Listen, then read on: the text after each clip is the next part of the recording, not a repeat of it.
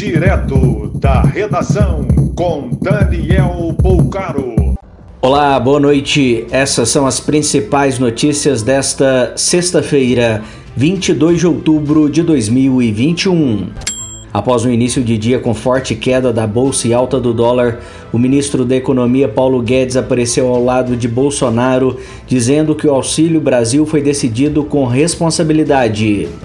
O mercado se acalmou, fechando em queda de 1,24% e o dólar a R$ 5,62 após fim do rumor que Guedes teria acompanhado quatro secretários e também pedido exoneração.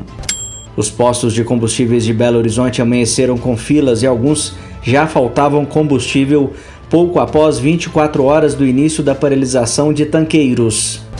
A categoria no estado decidiu suspender a greve, mas disse esperar posicionamento do governo Zema sobre alíquotas do ICMS.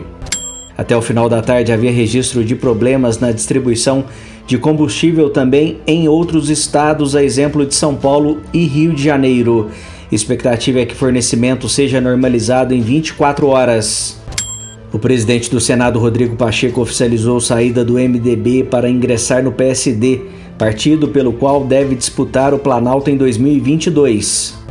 O ator Alec Baldwin afirmou estar em choque e que não tem palavras para descrever a tristeza após matar acidentalmente a diretora de fotografia Haliana Hutchins, de 42 anos. Ele disse que está cooperando com as investigações da polícia do Novo México, onde era gravada cena do filme Rust. Um homem de 30 anos confessou à polícia do Rio Grande do Sul que adotava gatos pela internet para depois matá-los. De acordo com ativistas, o suspeito teria tido acesso a 30 animais no noroeste do estado usando essa tática.